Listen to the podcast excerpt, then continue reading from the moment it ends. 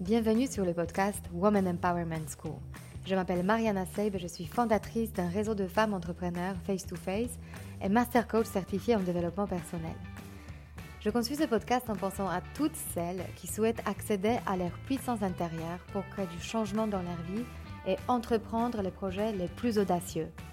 Ensemble, nous allons apprendre à mieux nous connaître, lever nos barrières et accéder à notre intuition féminine pour mener la vie dont nous rêvons profondément. Alors, si tu es une femme qui souhaite développer ton business et créer l'impact dont tu seras fière, ce podcast est fait pour toi. Et si après avoir écouté cet épisode, tu penses à quelqu'un qui pourra en bénéficier, n'hésite pas à le partager et à laisser un avis 5 étoiles pour augmenter sa visibilité. Alors, prête pour changer ta vie? Allez, on commence Bonjour à vous toutes. Aujourd'hui, notre invitée, c'est Maï Hua, qui passe par la casse bon élève, bon travail et démarre sa carrière chez L'Oréal. Fur et à mesure, un grand changement s'opère en elle. Elle entre sur le chemin du développement personnel et crée son blog avec l'envie d'y parler de beauté. Mais elle s'éloigne rapidement des tutos classiques pour parler de son expérience et sa quête personnelle. Au fil des rencontres, cette color designer de formation s'ouvre à une quête encore plus large, quasi métaphysique. Cette créatrice d'origine vietnamienne réalise enfin un bouleversant récit documentaire, Les rivières, qui revient sur son histoire familiale, de sa grand-mère, de sa fille, en passant par sa mère. Maï offre une plongée en plein cœur de son intimité et touche son public au plus profond. Bonjour Maï. Bonjour Mariana. Alors écoute, je suis en réalité. Et bonjour, comment s'appelle comment s'appelle Je suis en réalité avec un petit Léonard. Euh, il y a trois semaines précisément. Donc euh, voilà, petit Léo. On va l'entendre. on fait au mieux. En tout cas, c'était pour moi très très important de t'inviter. C'est pour moi quelqu'un d'unique. Je te l'ai dit à chaque fois que je te vois, parce que rien que de voir ton sourire euh, et ton visage, même par Zoom, ça fait déjà un bien fou. Euh, en vrai, euh, on s'est rencontrés lors d'un événement face-to-face. Ouais. en fait, c'était l'opportunité pour moi de présenter ton film, Les rivières, à un public de femmes. Alors, avant de rentrer dans le vif du sujet de ton film, de ton chemin, est-ce que tu peux d'abord nous raconter quelles étaient les expériences pour toi les plus marquantes qui t'ont amené sur ce chemin de développement personnel et de cette quête et de t'éloigner finalement de cette carrière classique, L'Oréal, une fille qui fait bien les choses La fille qui fait bien les choses. Euh... c'est la fameuse petite voix. Hein. C'est la fameuse petite voix hein, qui, euh, qui, euh, qui parle tout bas, tout doucement, et qui vous dit non, non, ça va pas le faire. Ça. ça va pas le faire. Et c'était et en fait j'ai eu beaucoup beaucoup de chance parce que je l'ai entendu très vite et je savais pas que c'était la petite voix dont on parle beaucoup en ce moment, que c'était cette intuition euh, qui m'a rappelé à l'ordre en fait, qui m'a dit mais t'avais pas signé pour ça, je crois pas. Et je pense que euh, c'est un cheminement où moi je regrette pas du tout d'avoir fait euh, cette carrière, en tout cas d'avoir débuté, parce que j'ai fait seulement quatre ans chez L'Oréal. Mais avant, c'était euh, évidemment c'est une sorte d'escalator comme ça. Euh, où bah, tu es la première de la classe, et puis après tu fais une prépa, et puis après tu rentres dans une école de commerce. Moi, je me rappelle, mon but dans la vie à cette époque, à, à 18 ans, c'était d'avoir les trois parisiennes. Donc les trois parisiennes, c'était les trois meilleures écoles de commerce euh, de France. Je n'avais aucune idée de ce à quoi ça formait. Donc tu vois, en fait, j'avais des horizons qui étaient très très courts mmh. parce que j'étais pas capable en fait de me projeter. Et c'est ok, il n'y a pas de, il a pas de problème à ça. Euh, simplement, en arrivant, j'ai commencé à avoir des choses qui dysfonctionnaient ou qui correspondaient pas à l'idée que je me faisais de de, de, de, la vie que j'avais envie de mener en fait.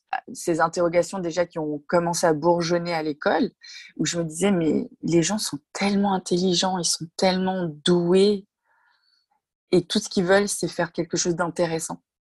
Et pourquoi ils voudraient pas faire quelque chose d'utile par exemple? Mmh. Tu vois? Et il y avait ce truc de faire quelque chose d'intéressant, c'est peut-être pas la bonne manière de poser les choses. Et moi, en même temps, j'avais aucun autre euh, fil en fait qui me tirait que faire quelque chose d'intéressant. Et moi, j'étais obsédée par euh, par la mode, par la beauté, par la beauté des choses. Et j'avais aucune idée que euh, bah, derrière tout ça, il y avait évidemment des quêtes qui étaient plus existentielles, qui étaient plus profondes, tu vois, plus en, en profondeur de, de l'épiderme. parce que quand on a 20 ans, on, on n'est pas mature et, c'est ok en fait de juste faire des choses qui nous intéressent parce que derrière cet intérêt, euh, si on écoute bien, euh, derrière cet intérêt, il y a toujours euh, quelque chose de l'être qui s'agite. Et quand tu dis ça m'intéressait, ça veut dire qu'il y avait déjà une sensibilité en toi, en fait. Bien sûr, il y avait une sensibilité. Moi, j'étais folle des, des, magazines de mode féminin. J'étais folle de, de, photographes comme Paolo Roversi. Ça me faisait rêver. Euh, euh, et en fait, euh, j'ai découvert plus tard, mais beaucoup, beaucoup plus tard, peut-être dix ans plus tard, avec le blog, qu'en fait, cette promesse de porter de la beauté, c'était une promesse extrêmement intense et, et, et, surtout pour les femmes. Euh, et, que derrière ça, en fait, il y avait un désir d'amour.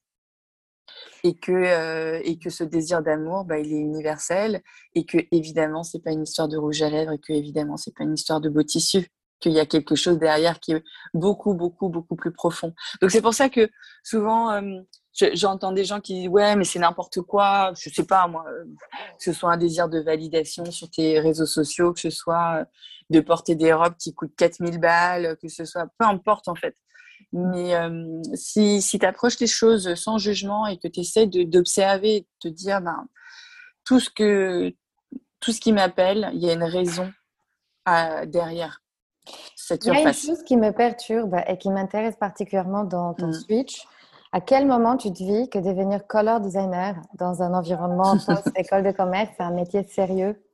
Euh, en, fait, c'est fou parce que c'est pareil. C'est que, hum, en fait, il y avait cet intérêt pour la mode euh, qui me fait faire un premier stage, puis un deuxième stage, et puis je me rends compte qu'en fait, euh, l'intérêt pour la mode est toujours là, mais alors j'ai pas du tout envie de travailler dans ce milieu, vraiment pas du tout.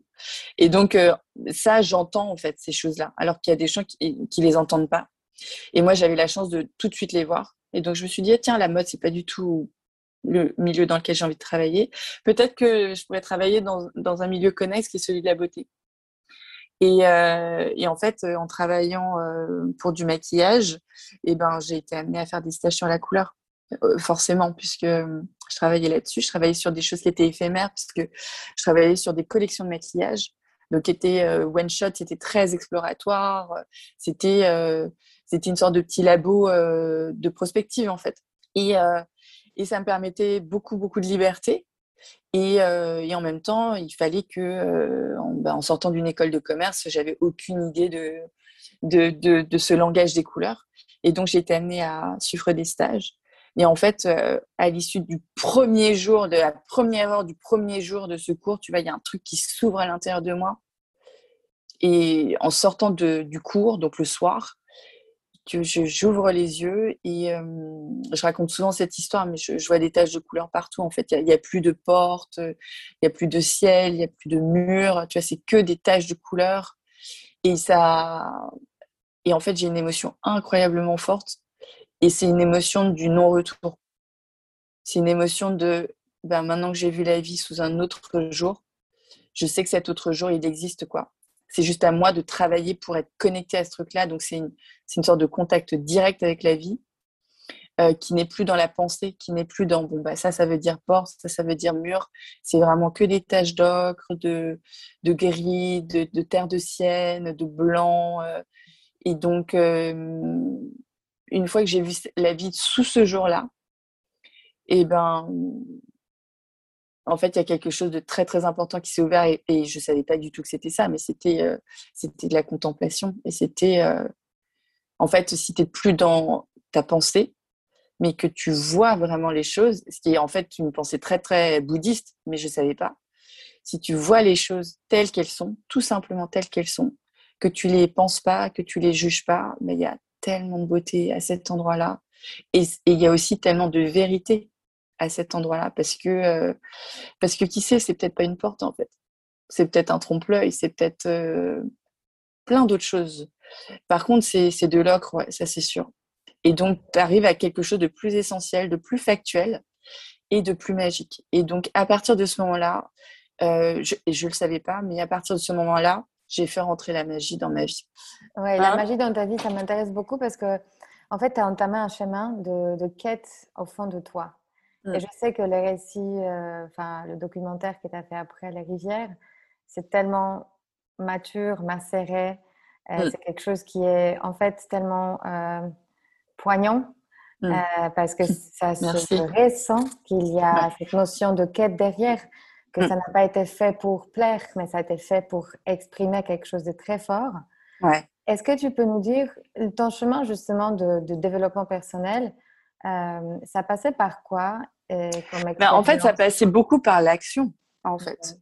Euh, on place beaucoup euh, la quête de développement personnel dans l'étude de livres, dans, dans de la réflexion dans une autre manière de penser, mais en vérité, euh, c'est dans l'action, euh, je trouve que ça se passe. Donc, parce que euh, si tu veux, moi, je suis quelqu'un qui agit et qui comprend ensuite ce qui m'a guidé vers cette action.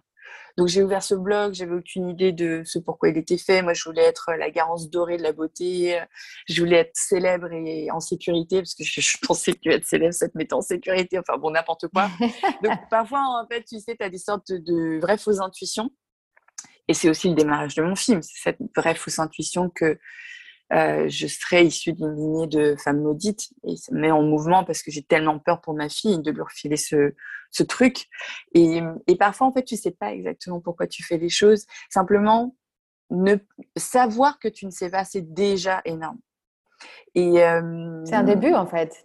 C'est déjà un début. C'est déjà un début. Faire confiance, voilà, c'est ça. Faire confiance au fait que tu n'as pas encore compris pourquoi tu fais ça, mais tu le fais parce que la vie t'appelle à cet endroit-là tout simplement. Et que, euh, tu vois, tu me demandais bah, comment on devient euh, color designer, je sais pas quoi.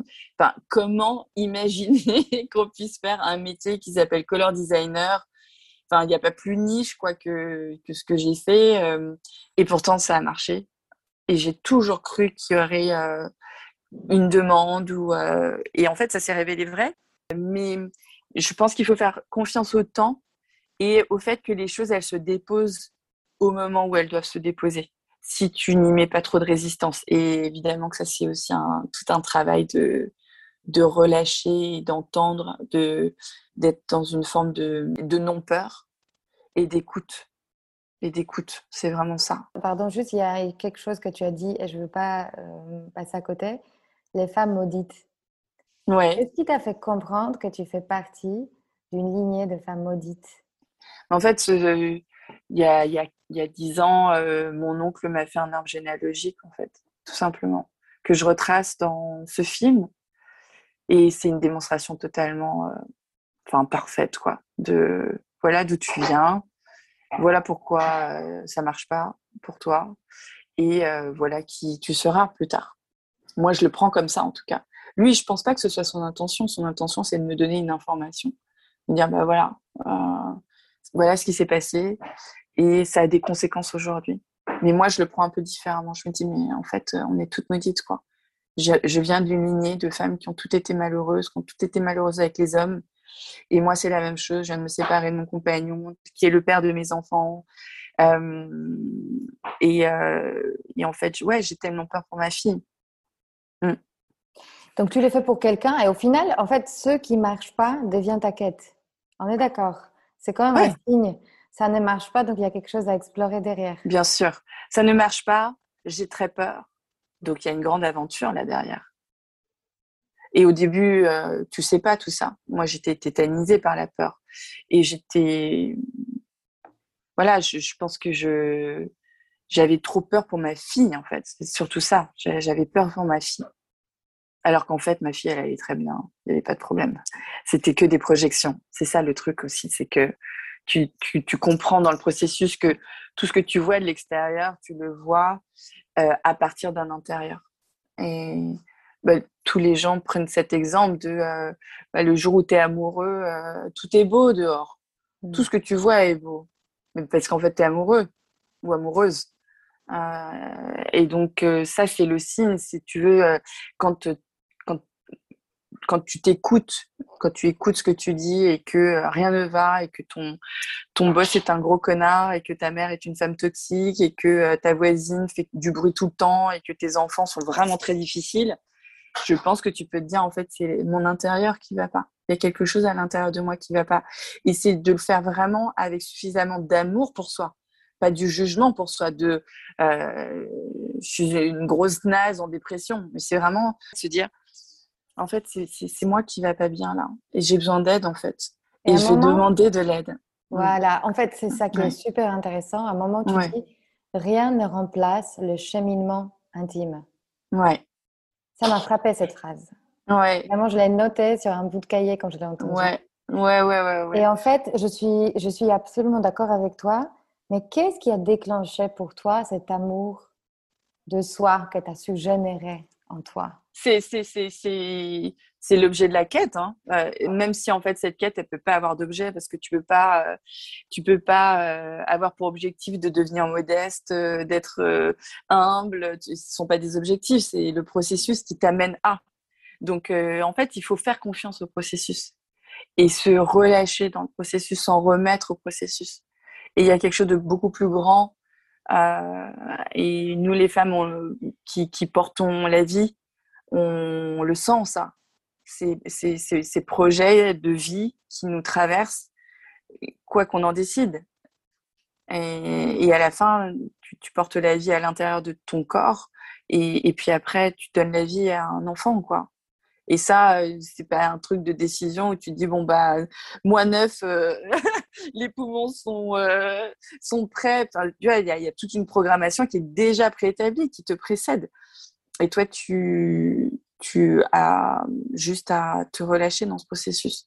Et je pense que dans le développement personnel, on, je suis pas sûre que ce soit le bon terme dans le sens où euh, euh, on peut rester replié sur soi et, euh, et j'entends souvent des phrases comme ah bah heureusement que je travaille sur moi ou des choses comme ça.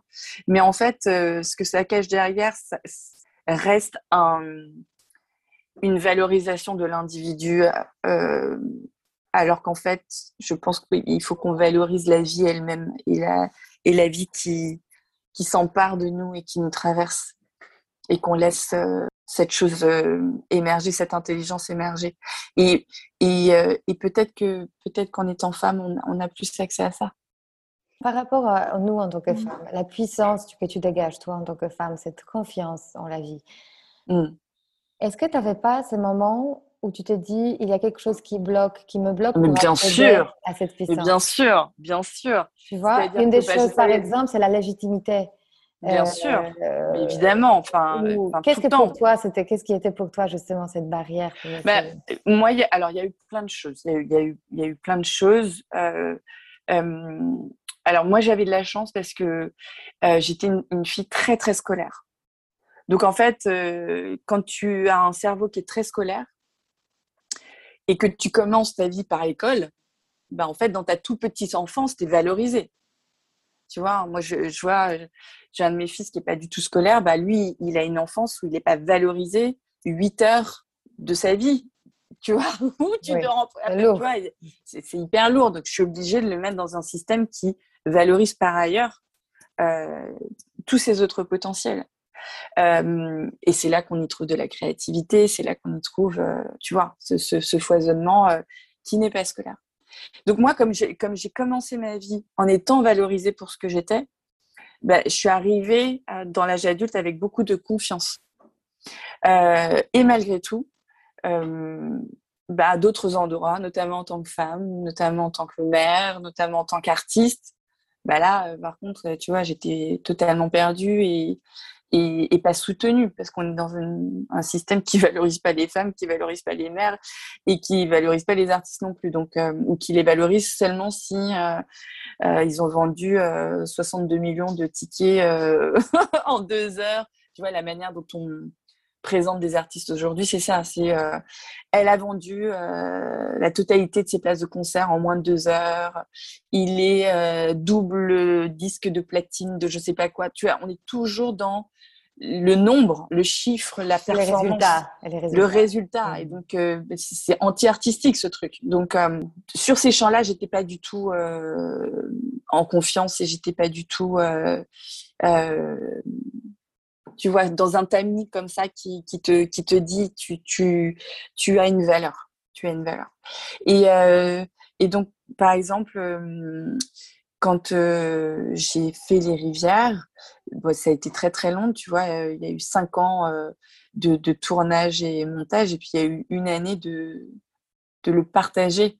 Et par exemple, à cet endroit-là du partage, tu vois, j'avais toutes ces voix, les, fameuses petites voix de Gremlins qui me disaient Mais qui, pourquoi tu fais ça? Pourquoi tu partages un truc pareil? Mais qui ça va intéresser? Donc, tu vois, toute cette dévalorisation où je me disais Non, mais c'est intéressant quand même ces voix-là. Mais elles viennent d'où ces voix en fait? Et donc c'est ça en fait, quand tu, quand tu apprends à cheminer, tu apprends à tout accueillir, tu apprends à dire oui à tout et non pas à dire mais non, n'importe quoi, non, non, non. Non, c'est au contraire.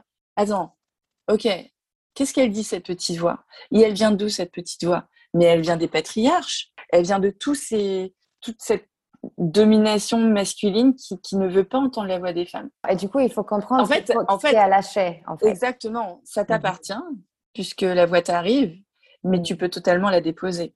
Et mm. c'est là, en fait, qu'on devient libre. C'est pas en disant non, non, non, c'est n'importe quoi, c'est en disant ouais, ça m'appartient et je peux le déposer. Et, euh, et je pense que euh. Alors, après, quand tu es artiste, c'est encore peut-être euh, davantage encore, mais je pense que n'importe quel humain, en fait, on n'est jamais arrivé. Il n'y a jamais un moment où on se dit ça y est, c'est fini. Par contre, euh, quand tu te mets en, en marge, euh, moi, ce que je constate, c'est que les cycles sont de plus en plus courts. Donc, de plus en plus rapidement, je vois ma colère, de plus en plus rapidement, je vois mes états obsessionnels, ou tu vois. Et donc, ça me prend plus dix ans, ça me prend quelques jours.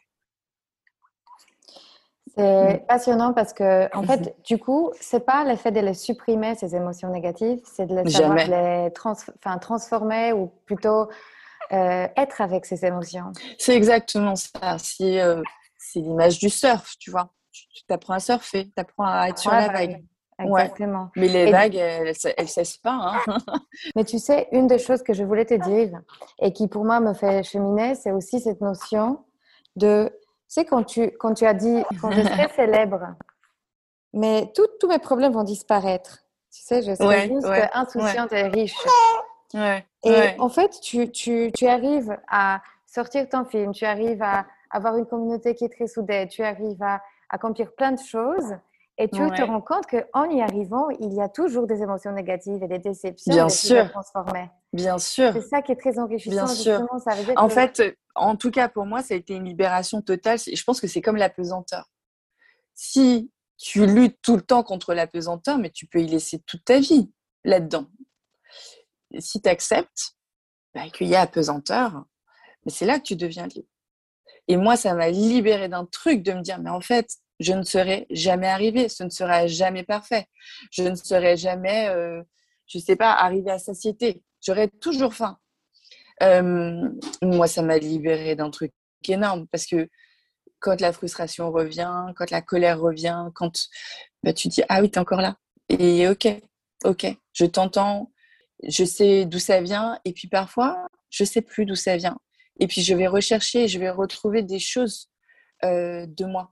Et, et là, il y a des trésors. Et quand tu apprends à potentialiser ça, et pas uniquement à compter sur ta bonté, mais en fait, tu arrives sur un cheminement humain qui fait que quand tu peux te relier aux autres aussi de manière beaucoup plus profonde parce que tu te relis aux autres de manière inconditionnelle pas uniquement s'ils sont gentils et bienséants et polis ou qui t'apportent quelque chose, mais en soi.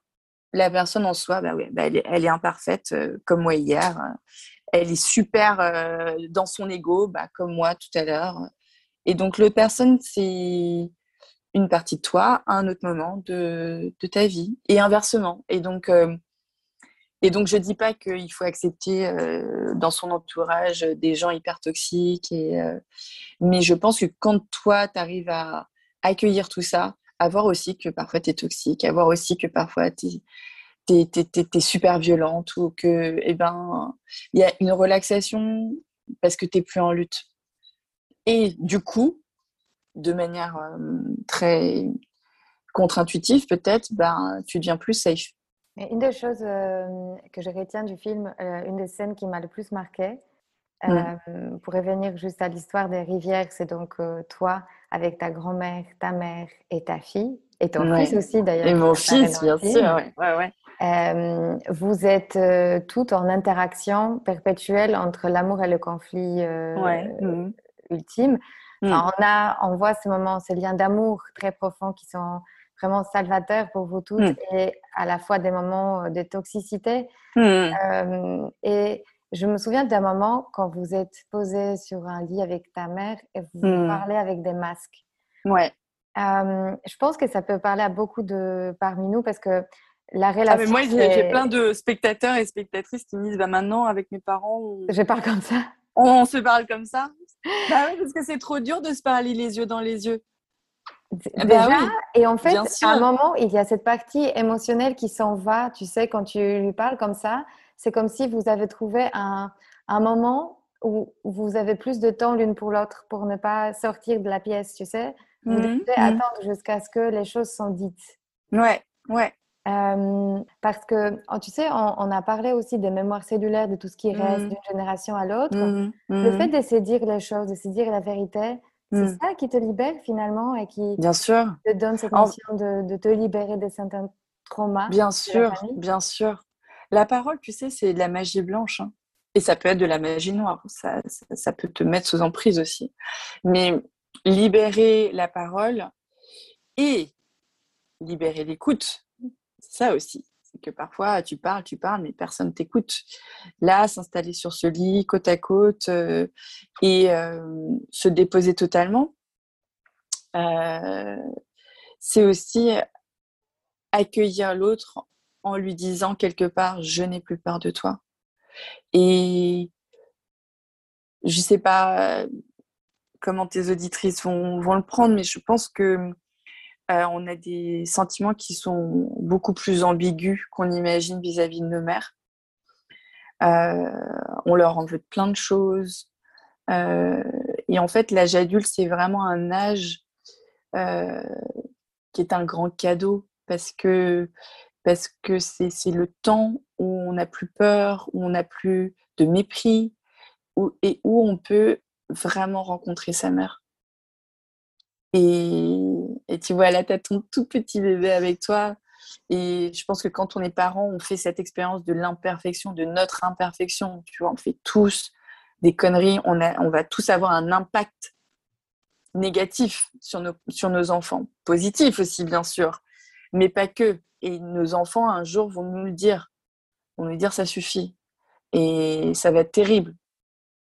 Et donc, euh, l'âge adulte et quand on et en fait je pense qu'on cesse jamais d'être parent tu vois ma mère ça toujours maman vis-à-vis de nous c'est juste que ça se transforme euh, avec notre âge adulte avec le fait qu'on devienne nous-mêmes parents. Mais il y a quelque chose où euh, un temps où tu peux vraiment accueillir ton parent en tant qu'être humain. Et lui pareil pas uniquement en tant que euh, la petite fille qu'elle aurait aimé avoir, parce que nous aussi, on est des déceptions vis-à-vis de nos parents. On n'est pas l'enfant qu'ils auraient aimé avoir. Euh, ils auraient bien aimé quelque chose d'autre à un endroit ou à un autre, peu importe. Et ça aussi, c'est un cheminement d'accepter d'être aussi une déception pour euh, ses parents. Et quand tu as accepté ça, ben, c'est là qu'ils sont plus fiers, en fait. Donc, c'est tous ces mouvements en fait, de va-et-vient perpétuel euh, qui fait que quand tu autorises, et là c'est ça aussi, c'est, on parlait de, de porter la vie à l'intérieur de son corps, mais quand tu quand tu t'allonges comme ça dans un lit côte à côte, tu laisses la vie passer. Eh, tu laisses la vie te traverser, tu laisses la parole de l'autre te traverser. Tu, tu, tu vois, et, ma mère, bon, je te cache pas que ça a été terrible, ce, ce, ce cheminement pour elle et pour nous, ça a été, un, ça a été une épreuve de fou. Et c'est incroyable ce qu'elle a accepté pour que sa fille puisse euh, enfin s'épanouir. Euh, et, puis quand elle m'a dit, OK, je viens à la prochaine projection pour euh, faire le question-réponse avec toi, mais tu vois, c'est fou, quoi. On a une imagination qui est très, très faible en, réalité. On, ne peut pas imaginer où la vie peut nous amener. Et c'est beaucoup, beaucoup plus loin, et c'est beaucoup, beaucoup plus fort, et c'est et nous, tout ce qu'on est en train de vivre là maintenant dans une période post-rivière pour nous, pour la famille, euh, de, de, joie, de, de, douceur et de paix, c'est incroyable. Et c'était totalement inenvisageable. Donc vous avez transformé. Totalement. Totalement C'était vraiment une rencontre de égal à égal en fait. Alors, oui et non. C'est-à-dire que il y a l'entièreté de euh, nos humanités et de nos expériences, mais le processus a été de me réaligner dans cette lignée de femmes et de redevenir la fille de ma mère. Et ça, et ça aussi, je pense que c'est une problématique que je ne soupçonnais pas être aussi universelle. Beaucoup d'entre nous sommes, nous, nous comportons comme les parents de nos parents parce qu'on cherche à les protéger, parce qu'ils sont pas, ou parce qu'on les trouve totalement immatures, peu importe, mais euh, souvent on se comporte comme les parents de nos parents et en fait c'est hyper toxique. Et parce que, pourquoi c'est toxique? Parce que ça n'est pas possible. On ne peut pas être le parent de nos parents. Et donc, euh, oui, d'égal à égal, mais euh, je suis, elle est redevenue la mère de sa fille et moi je suis redevenue la fille de ma mère. Et ça, ça a été euh, aussi euh, nous dire, euh, OK, on se fait confiance pour jouer ces rôles-là maintenant, désormais. Mm. Autre chose que j'ai ressenti, c'était aussi cette quête de la puissance féminine, de, cette, de mm. se trouver féminine toi-même. Mm. tu vas as passé par plein de phases d'expérimentation avec ton look. et tu voulais à nouveau retrouver, je pense aussi, quel est ton rôle dans une relation avec un homme. Oui, oui, oui. Et à un moment, tu dis une phrase tu es tellement obsédée par le destin de ta propre fille mmh. que tu, tu oublies que tu as un fils. Enfin, en tout cas, Bien sûr. lui a aussi sa quête en tant qu'homme. Bien sûr. Qu'est-ce que tu as compris de, à partir de ce moment-là, justement, sur la puissance féminine et quelle est la place de l'homme et de la femme euh, alors, alors, les choses ont un peu évolué et je pense que ça aussi, ce sont des cheminements où c'est une vague après l'autre il y a quelque chose de, de l'ordre du féminin qui, s'est profondément intégré chez moi et qui n'a euh, pas besoin de mots pour euh, dire voilà c'est comme ci ou c'est comme ça mais euh, je pense que dans ma quête de réalignement dans cette lignée féminine c'était aussi intégrer les blessures féminines et c'était cesser d'avoir peur d'être une femme. Donc ça a été beaucoup là-dessus pour moi. Euh, et, et, en fait, je me suis rendu compte que j'ai rencontré un homme qui était plus féminin que moi. Mon homme, il est très euh, alpha, hein. c'est vraiment un alpha, mais il était plus féminin que moi aussi. Parce qu'en fait, les choses sont pas binaires, c'est pas une chose ou l'autre. Et qu'est-ce que tu Dans le règne féminin, en fait, le féminin, alors nous, c'est comme ça que nous, on le pratique dans notre spiritualité. En fait, euh, on est tous et toutes habités par des archétypes qu'on rencontre dans nos rêves euh, et parfois qu'on incarne. Tu vois, par exemple, il y a un archétype qui est très fort dans mon film, qui est incarné par ma mère, qui est celui de Baba Yaga, qui est euh, une sorte de sorcière comme ça, très très puissante et très infantile sur certains aspects aussi, et qui est une grande initiatrice et qui, dans cette initiation, te demande de nettoyer, de, de, de, de, séparer les graines. Hein. Les graines du riz. en fait, de ta zone de confort aussi. Bah, bien, sûr, bien sûr, parce que c'est très fastidieux. C'est ça, mm. c'est très fastidieux. C'est beaucoup de beaucoup de, de, de, la, de labeur et de persévérance. Et voilà, ce processus, il m'a pris six ans quand même. Donc c'est beaucoup beaucoup de, de, de, persister, tu vois, de persister. Et puis euh, euh, nous, en fait, les mots qui nous ont le plus parlé, euh, à moi et à mon compagnon dans cette quête-là. Alors déjà, c'est de se dire que tout être humain est traversé par ces deux polarités. Donc, il n'y a pas euh, les hommes sont masculins et les femmes sont féminines, les, hommes sont masculins et féminins et les femmes sont masculines et féminines.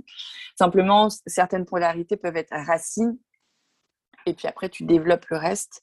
Ou alors, euh, elles sont euh, parfois aussi, tu as deux racines. C'est pour ça que dans certaines cultures, tu n'as pas deux genres, tu en as cinq tu vois, tu as euh, femme-femme, homme-homme, femme-homme, homme-femme, et puis euh, le, ce qu'on appelle le two-spirit, où tu es vraiment, euh, quel que soit ton sexe d'origine, très fortement et très équilibré. et le masculin, en fait, c'est vraiment c'est le, le capitaine du bateau qui doit traverser la mer. Il doit absolument traverser la mer, il doit relier le point A au point B. C'est vraiment sa vie ne vaut pas la peine d'être vécue si c'est pas le cas. Et moi, il m'en fallait beaucoup du masculin pour faire les rivières parce que aujourd'hui c'est fait. Si je meurs demain, j'aurais fait les rivières. Et vraiment, ma vie ne valait pas la peine d'être vécue si j'avais pas rempli cette mission. Donc, évidemment que euh, dans des euh, les démarrages avec des, faibles niveaux de conscience, ben, ça frise beaucoup avec l'ego, cette histoire, hein, de, vouloir euh, avoir cette position. Et, plus, plus ça s'élève et plus tu as une sorte de, calme en fait de, par rapport à la mission qui qui t'incombe et de savoir voilà euh, voilà il faut passer par là il faut prendre tel équipage tel matériau euh, pour remplir ta mission et évidemment si tu lis sous ce jour-là eh ben on a une société qui est qui a survalorisé le masculin qui a survalorisé ce mode projet euh, de réaliser, de construire, de, de, monter plus haut. Euh, ça, ça, voilà. Et si euh, on prend cette métaphore du, bateau qui traverse la mer, pour le masculin, dans ce cas-là, le féminin, c'est la mer elle-même. Donc c'est cette grande nappe aux profondeurs insondables qui, qui, qui a ses humeurs, qui a ses mystères, qui a sa force, qui a sa très grande fragilité, euh, et donc, si tu regardes, euh, voilà, sous ce jour-là, ben, tu vois bien que le féminin a été totalement euh, capturé, vendu, souillé. voilà, tout, l'écoféminisme peut prendre racine dans cette philosophie-là. Et donc, quand tu laisses rentrer ce grand mystère, tu laisses rentrer l'archétype féminin et la femme sauvage à l'intérieur de toi, que tu sois un homme ou que tu sois une femme en fait. Et, Jerry, donc mon compagnon, il était très très fort, très très épanoui dans ce territoire-là aussi, et beaucoup plus que moi. Et toutes les femmes qui ont été blessées à l'endroit du féminin, euh, et ben elles sont coupées de ça elles sont coupées de cet aspect-là d'elles-mêmes. Et en fait, euh, nous, on se dit, mais bien sûr, bien sûr que la misogynie, c'est euh, euh, museler le principe féminin dans toutes les parts du vivant. Et, et nous, on aimerait féminiser l'espace, l'espace public et l'espace intime mais une des choses que j'entends, en fait, des femmes, tu sais, qui, sont, qui nous contactent pour, euh, pour justement se reconnecter à leur intuition, revenir à, un mm. chemin de vie beaucoup plus intuitif et peut-être mm. satisfaisant, mm. c'est cette sensation de devoir se travestir en homme pour réussir. Bien sûr, tu sais, évidemment. Dans le travail, on porte des jeans, on porte des vestes, Bien sûr. On doit se, justement se couper de ce côté euh, sensuel, de ce côté je ne sais pas, peut-être plus tard, quand j'aurai envie. Euh, tu sais, on doit, mmh. on doit faire. De l'écoute. Exécuter, oui. De l'écoute. Et du coup, si la racine n'est pas changée, et eh ben en fait, que tu fasses du yoga, ou, ben, en fait, ça change rien du tout, en fait. Et donc, moi, quand j'ai compris ça, et que je me suis dit, mais évidemment que c'est la peur panique de laisser rentrer cette mère en plus, voilà, moi j'étais dans, dans une grande problématique avec ma maman. Donc, tu vois, la mère-mère, laissait rentrer la mère. C'était un, un truc euh, qui, me terrorisait. Et je pense euh, que beaucoup de problèmes qu'on a au niveau sociétal par rapport à la nature, par rapport aux femmes et par rapport c'est cette incapacité à laisser faire, à laisser émerger. L'émergence des choses, c'est un truc qui fait très très peur. Et là, on arrive sur aussi les racines de pourquoi est-ce qu'on a muselé tout ça. On a muselé tout ça parce que c'est hyper puissant. On n'a pas à museler quelque chose qui n'a pas de puissance. Et donc, euh, et, et, là, ma vie, elle a commencé à changer en fait quand j'ai commencé à me dire, ok, si on part de cette hypothèse-là, qu'est-ce que je laisse rentrer? Comment ça change? Et moi, ça a transformé ma vie. Et donc aujourd'hui, c'est très intégré chez moi. Donc pour schématiser, pour que ce soit mm. clair pour tout le monde, c'est j'ai envie, j'agis, je commence, même si je ne connais pas les résultats. Ah ouais. D'accord, c'est ça. Parce que moi, je, parce que vraiment, enfin, en tout cas, euh, dans ma vie, ça s'est, ça s'est révélé, euh, euh, comment dire, juste à chaque fois, c'était ce que je devais faire à ce moment-là. Et aussi, tu vois, les rivières, ça a duré six ans parce qu'il y avait plein de moments où j'en pouvais plus, ça me rendait folle ou que bah, j'avais pas d'intuition. Et donc, j'ai accepté de laisser le projet de côté et de le faire dans la lenteur. Et c'est ça qui m'a permis de persévérer aussi. C'était d'accepter très, très tôt que ça allait être lent, parce que les temps psychiques sont des temps lents, qu'il faut accepter cette lenteur, euh, qu'il n'y a pas de mise à, disposition, que et c'est moi qui me mets à disposition du processus. Et c'est une toute autre manière de vivre. Bien sûr. J'aimerais entendre aussi, ça on va peut-être euh, finir sur ça, quelle est ta, manière de te connecter à ton intuition? Parce que j'entends beaucoup de femmes qui me disent, mais j'ai besoin d'un manuel. Concrètement. Oui, mais c'est ça la difficulté, c'est qu'il n'y a pas de manuel. Et oui, mais parce qu'en en fait, vient avec cet état d'esprit de, il faut que ça aille vite. Exactement. En fait, alors, il y a plusieurs choses. Euh, le fait est que notre programmation, euh, du coup hyper masculine par rapport à. Enfin, si le masculin, c'est ce mode mission dont on a parlé tout à l'heure, notre programmation fait que nous ne pouvons pas envisager l'autre manière de faire qui est de ne pas faire de to-do de ne pas, et de juste écouter. La seule technique, s'il en faut une, c'est d'aller dans des cercles de parole. Parce que dans les cercles de parole, on n'apprend pas du tout la parole, on apprend à écouter. On apprend à se laisser traverser par l'expérience de l'autre. Parce que si, vous avez un groupe de parole de 12 personnes, en fait, vous parlez une fois, mais vous entendez 11 fois. Et, donc, ce temps, tout d'un coup, on se retire. Et en se retirant, mais on ne disparaît pas du tout. En la bouclant, là, en ne disant rien, en ne commentant pas, en ne donnant pas son avis, mais juste être dans une écoute, on, est traversé par tellement de vie et aussi par, euh, comment dire, on comprend que notre écoute active la parole de l'autre.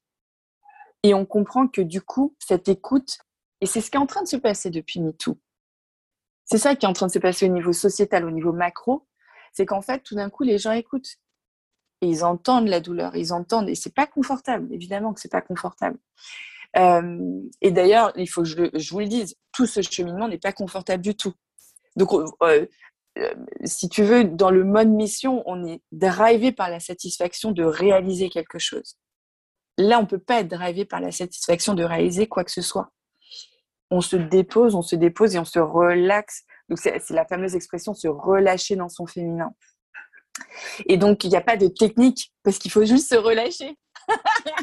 Mais ça veut dire que euh, peut-être qu'on peut avoir des activités un peu plus yin, peut-être changer son alimentation et puis écouter le corps, regarder sa peau, comment elle réagit quand on fait ci, quand on fait ça, dormir davantage, euh, écouter ses rêves, les noter le matin, laisser émerger en fait. il y a tellement d'informations. Par exemple, les rêves. Euh, dans les rivières, euh, il y, a trois rêves. Les rêves, on pense toujours que c'est pas la réalité. Alors qu'en fait, les rêves, c'est une forme de réalité. non pas que ce qui se passe dans le rêve euh, se passe réellement dans la matière, dans le monde matériel, mais ça vous a vraiment traversé. Si vous avez fait un cauchemar, vous vous réveillez, vous êtes hyper mal. Ça vous traverse vraiment et ça vous donne la température de euh, votre niveau d'angoisse, de votre niveau de stress, mais aussi d'information de ah tiens mon angoisse elle a cette forme là. Tiens est-ce que je peux aller regarder ce que ça veut dire? Pourquoi est-ce qu'il y a ces, ces, pierres ou ces symboles ou ces souterrains? Qu'est-ce que ça symbolise? Qu'est-ce que je peux connaître de moi à travers les rêves que je fais? Et là, vous avez, euh, vous avez un boulevard d'exploration de votre vie qui est juste génial, quoi. Et effectivement, vous n'êtes pas dans euh, une to-do. Donc, ne serait-ce que de laisser la place à ça, euh, bah, c'est génial. Hein. Vous pouvez euh, essayer de voir s'il y a une connexion par rapport à vos cycles. Donc, c'est réapprivoiser le corps et tout ce qu'on appelle le langage subtil. Donc et c'est là que la, petite voix, elle, vous apparaît. Là, faut pas être dans cette relation-là. Tiens, et, du coup, la quête, elle est plus dans le changement de l'autre, elle est dans l'écoute de soi. Mm. J'ai une toute dernière question. On a mhm. parlé de pensées parasites, on a pensé de, voix euh, qu'il ne faut pas écouter ou certaines qu'il faut. Est-ce qu'aujourd'hui, tu reconnais qu'il y a une pensée qui te drive dans la vie Non, pas du tout. Non. Pas du tout. Comme je te disais tout à l'heure, en fait, je dis oui à tout. Et puis après, je reconnais. Et parfois, euh, je fais les mauvais choix. Hein c'est pareil, c'est que là, on laisse rentrer l'imperfection. Donc, il n'y a pas de, ah ben maintenant que si j'arrive à checker la case, j'entends la petite voix, je ne vais plus jamais me tromper. Pas du tout. Vous laissez rentrer l'imperfection. Et cette imperfection, elle vous donne un état des lieux de où vous en êtes. Et moi, je me rappelle que, par exemple, l'année dernière, bon, bah, comme beaucoup de gens, j'étais très, très, très perturbée. Euh, très, très perturbée. Bah, j'ai laissé rentrer dans ma vie des gens qui m'ont encore plus perturbée c'est logique en fait. Jusqu'au moment où tu dis, euh, bah non en fait, non c'est pas juste, c'est pas juste. Et tu refermes la porte. Et donc moi, je dis oui, rentre. Et après je dis oui, ça n'est pas le bon choix. Et non pas, oh mais quel con j'ai été, nanana, nanana, et qui sont en fait euh, sans te juger. Et, on peut, voilà, et on peut l'entendre aussi. On peut l'entendre aussi la malveillance qu'on peut avoir vis-à-vis de soi-même, les, pensées tellement mauvaises qu'on a, tu vois, le manque de bienveillance qu'on a vis-à-vis de soi-même, ça s'entend aussi. Et c'est intéressant à explorer. Tout est intéressant à explorer, en fait. Ça peut être ça la pensée. Tout est intéressant à explorer. Ouais, tout est intéressant. Il y a de la, il, faut s'ouvrir à, enfin, il faut, c'est encore pareil. En tout cas, une vie curieuse, je trouve que ça vaut la peine d'être vécu. Mmh, j'adore. voilà. Merci Maï, c'était tellement bien. C'était une rivière. Ah, merci Mariana. Cette interview, merci pour ta compréhension aussi pour les bruits de mon bébé. Bah, attends, avec nous, il a entendu toute ta sagesse. Il est en train de téter là. non, là il, il dort, il dort ah, euh, bah, tranquillement. Donc, euh, trop on beau. à trois. Euh, merci pour tout, vraiment. Merci à toi, Marianne. Une petite étoile dans ma vie, euh, même si de loin, tu l'es. oh, merci énormément. Mm. Ça me touche. Et c'est ça aussi, je pense, c'est de cesser de d'attendre l'homme providentiel mm. et juste de faire partie d'un maillage de plein, plein, plein de gouttes qui, qui sont en train de créer Et elle est là, la révolution. Elle est dans ce, chacun, chacun amène sa part. Merci Maï. Merci à toi. oui, à très bientôt. À très très bientôt. Bye. Alors si cet épisode vous a inspiré pour aller plus loin dans votre développement personnel et vous mettre en action pour durablement changer votre vie, mon programme de coaching est fait pour vous. En petit groupe ou en individuel, je vous guide dans tout le processus de changement et dans la mise en place d'une technique efficace pour arriver à vos objectifs sereinement. Pour avoir plus de détails concernant le programme, contactez-moi par mail sur womanempowermentschool.com ou via notre Instagram Woman Empowerment School. À très bientôt.